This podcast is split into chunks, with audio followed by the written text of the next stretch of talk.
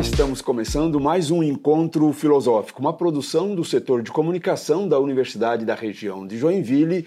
Eu sou Beline Moirer, professor titular das disciplinas de Filosofia e Ciências Sociais nos cursos de Direito, Psicologia e Arquitetura e Urbanismo.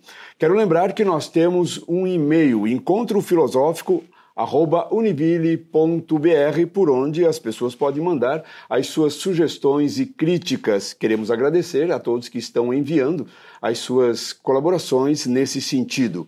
Hoje o encontro filosófico traz como tema a filosofia e a comunicação. E para falar conosco sobre esse tema, estamos aqui com o professor doutor Silvio Simão de Matos. Ele que é graduado em jornalismo pela Pontifícia Universidade Católica do Rio Grande do Sul, com especialização em gestão de marketing estratégico e geração de negócios aqui pela Universidade da região de Joinville, é mestre em administração pela Pontifícia do Paraná e doutor em comunicação e cultura pela Universidade Federal do Rio de Janeiro. Atualmente é coordenador da editora universitária da Univille, é coordenador de diversos projetos de pesquisa e extensão, com enfoque sempre em redes sociais na internet, propaganda e jornalismo. Além disso, atua como professor aqui na universidade, lecionando disciplinas relacionadas à comunicação e marketing. Além disso, tem atuação junto à diretoria científica da Intercom. Professor Silvio, seja bem-vindo aqui no nosso bate-papo. Olá, professor. É, é um prazer estar aqui com o professor, poder compartilhar um pouco né, dos saberes, das histórias, das construções científicas relacionadas ao campo da comunicação. A gente fala de comunicação, né? É um, é um trabalho de comunicação, então chegou o momento de, de nós pensarmos a própria comunicação, né? É interessante. Professor, o seu doutoramento é em comunicação e cultura, então a pergunta: estamos vivendo uma revolução nas comunicações?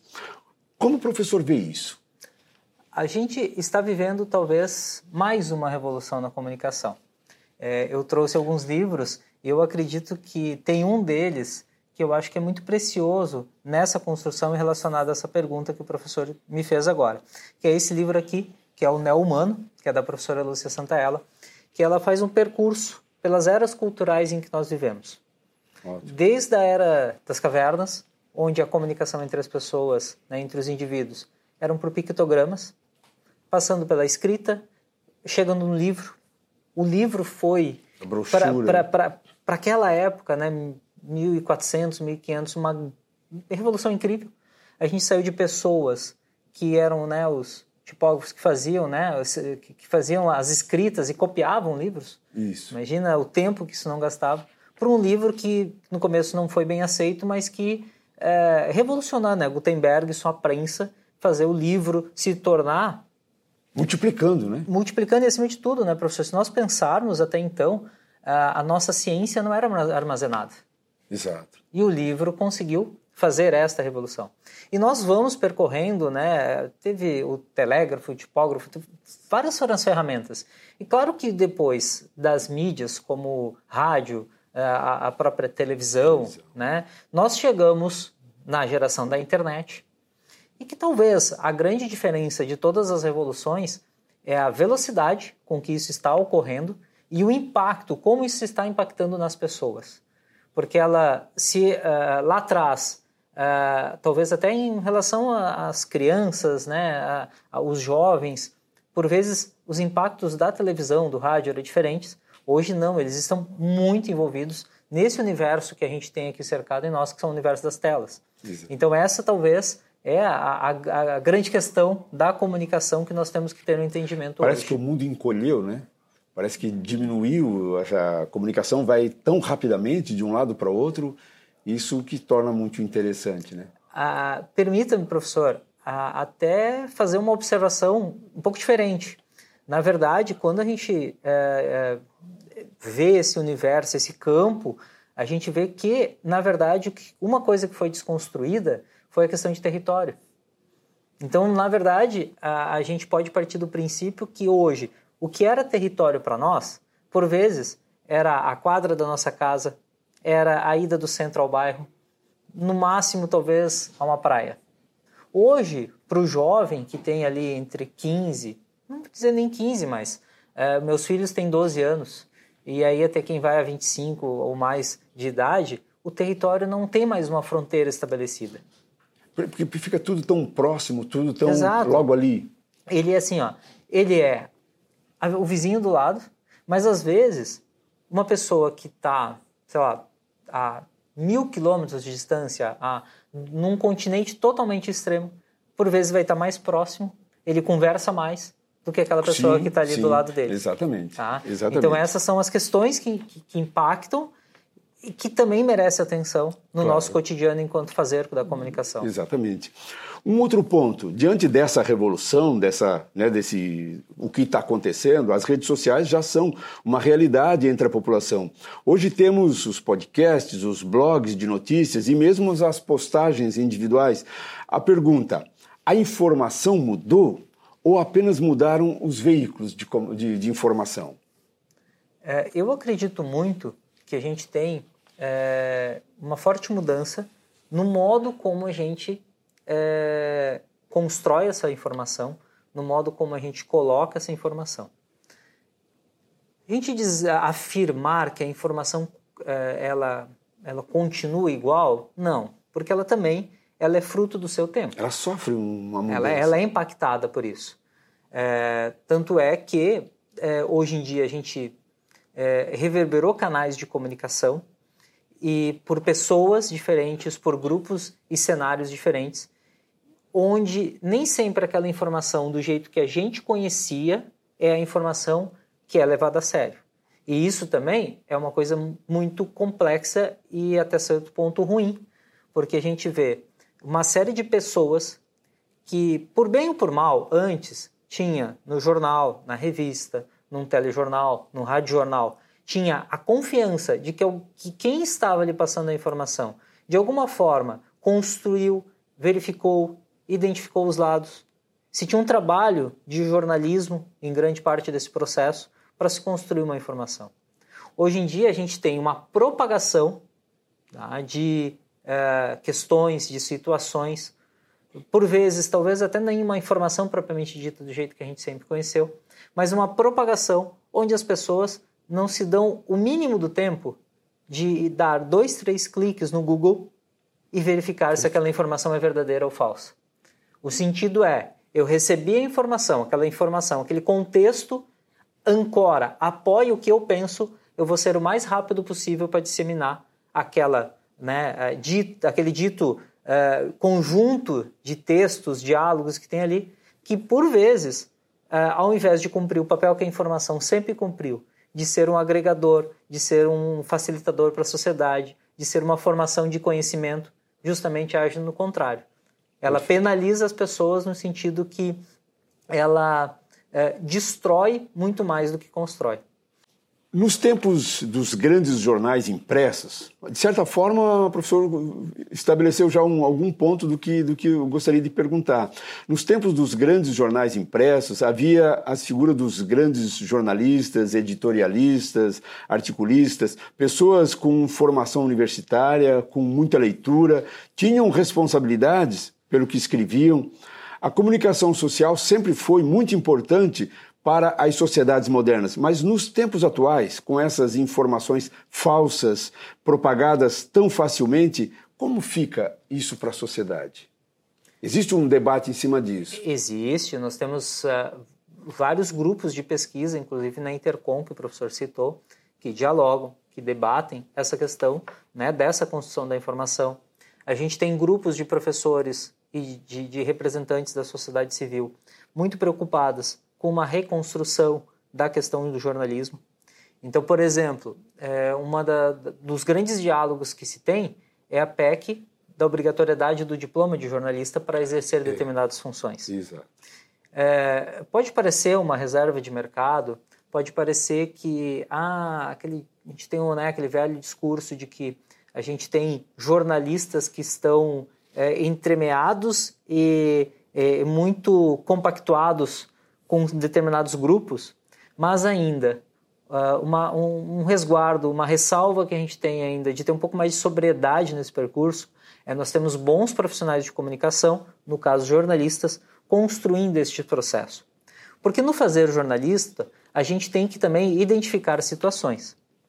É, eu vou ter um articulista, eu vou ter um colunista, eu vou ter alguém que expressa opinião e de repente não necessariamente precisa ser uma pessoa formada em jornalismo, mas que tem uma construção histórica de leitura Sim. relevante em relação àquilo que ela aborda. Agora, tem a, a, redação em si, a construção de reportagens, de matérias, é um cuidado muito grande que a gente tem que ter. É claro que, com o advento desse, desse mapeamento digital que a gente tem da sociedade, é, a gente abre para novos espectros de relação entre profissão jornalista e o que fazer. Certo. Hoje, eu penso muito que o jornalista ele, é ele tem que se conhecer naquilo que sempre foi talvez a grande raiz dele, só que nunca foi é, o argumento de propriedade da é, profissão, que é um gerador de conteúdo. O jornalista sempre foi um gerador de conteúdo. Ele parte desse pressuposto. Sim. Só que hoje, mais do que nunca, ele tem nas plataformas digitais de comunicação caminhos para disseminar o conteúdo que ele está produzindo, com os cuidados, com os critérios e com a ética de uma profissão que ela não, não é uma profissão que nem a de um médico, de uma enfermeira, né, de um próprio psicólogo ou qualquer um engenheiro civil, por exemplo. Ele tem raízes diferentes. Mas a gente tem na profissão de jornalista uma raiz social extremamente importante e impactante. Claro. Tá?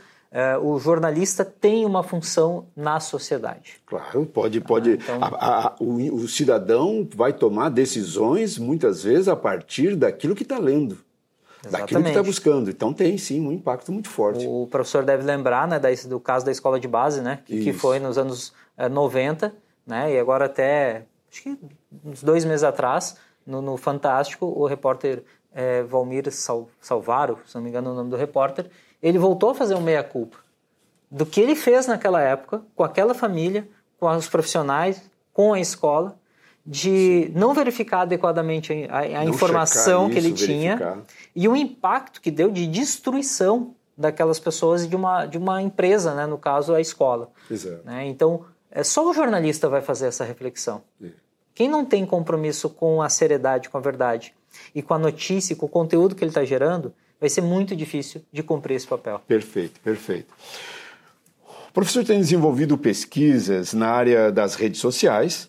Né? Dizem que, que as conversas de boteco foram para as redes sociais, só que com possibilidade de repercussão planetária. É, é, é isso mesmo? É, com as redes sociais, as conversas de boteco ganharam projeção que até então não tinha? É, a gente ganhou novas interfaces de diálogo.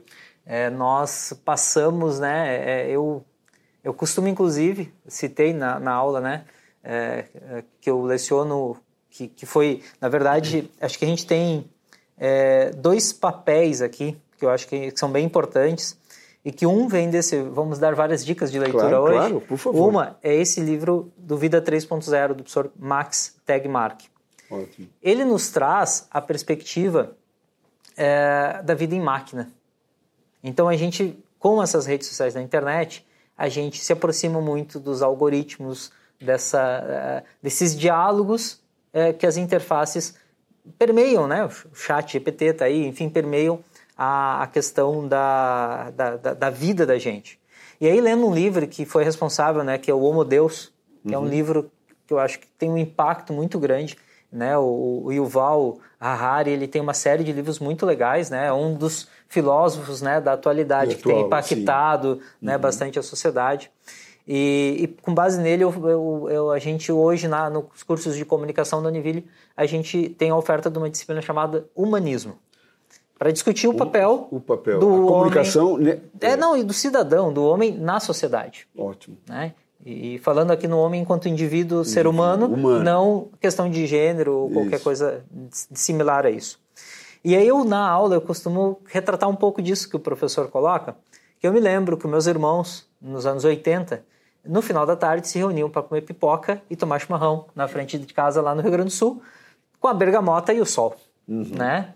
É, com a rede social, isso se amplia, isso não desconfigura, isso foi uma das coisas, um dos recados bem interessantes que eu tive na minha defesa, da, da professora Cláudia, que fez parte, é uma professora da PUC do Rio de Janeiro, que ela estuda, por exemplo, os jovens que estão uh, nos grupos de skate e, e, que ocupam territórios físicos. Uhum. Eles estão na internet, mas eles ocupam territórios físicos.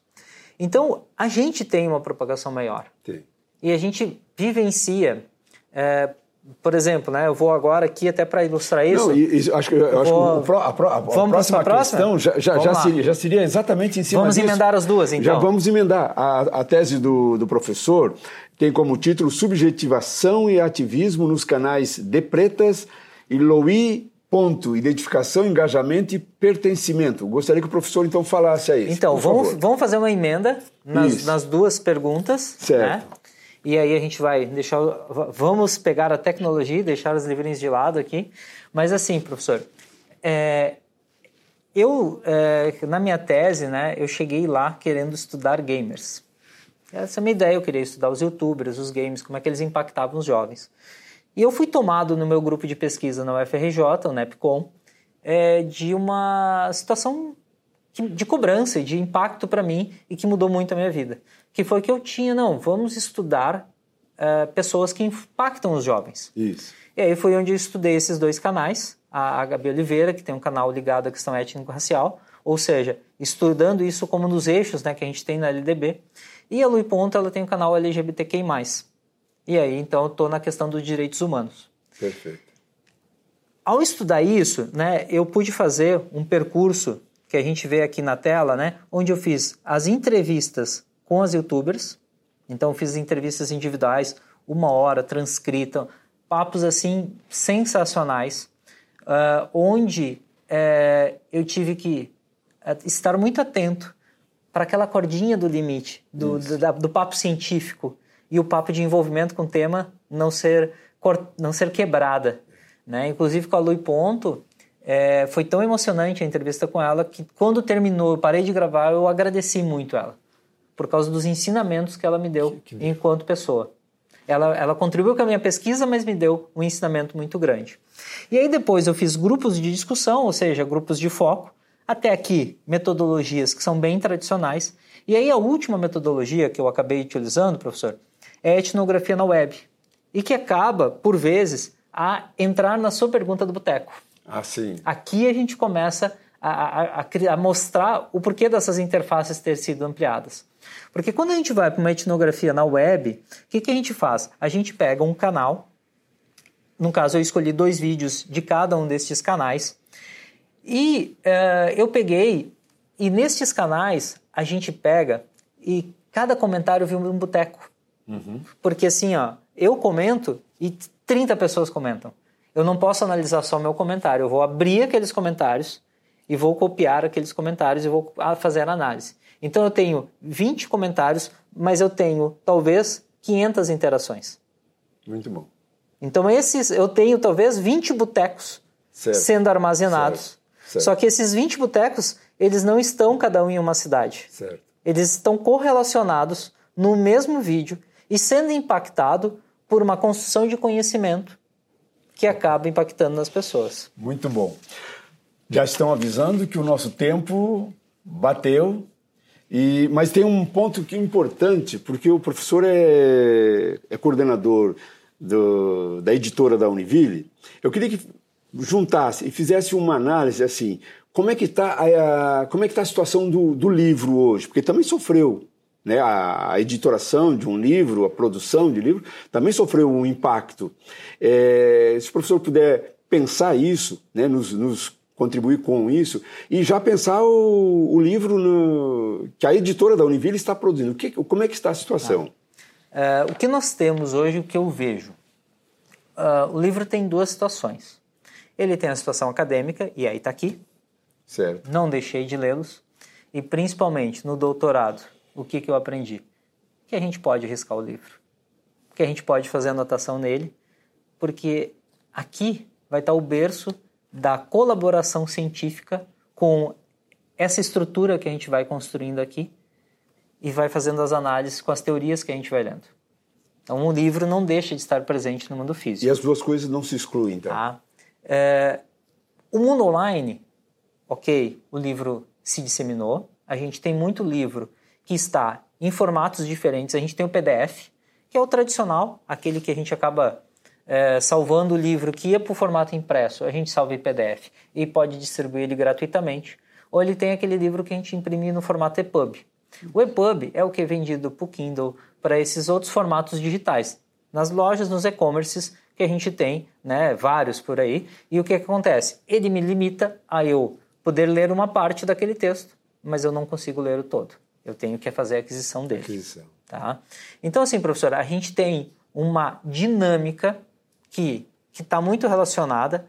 Uh, os números apontam, por incrível que pareça, uh, crescimento na venda de livros, tanto online quanto físicos.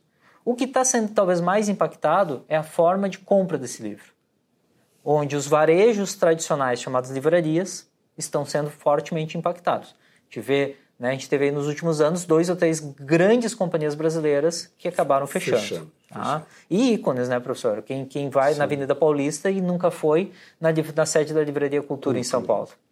Né? Eu ia na Travessa no Leblon, Isso. lá no Rio de Janeiro, que é divina. Ficou um conselho para quem quiser ir. Por outro lado, a gente vê uma outra perspectiva se construindo, que é a dos livros sob demanda. Isso. Então, nós dois escrevemos um livro eu não preciso mais imprimir 500 unidades. Eu vou lá e imprimo 15.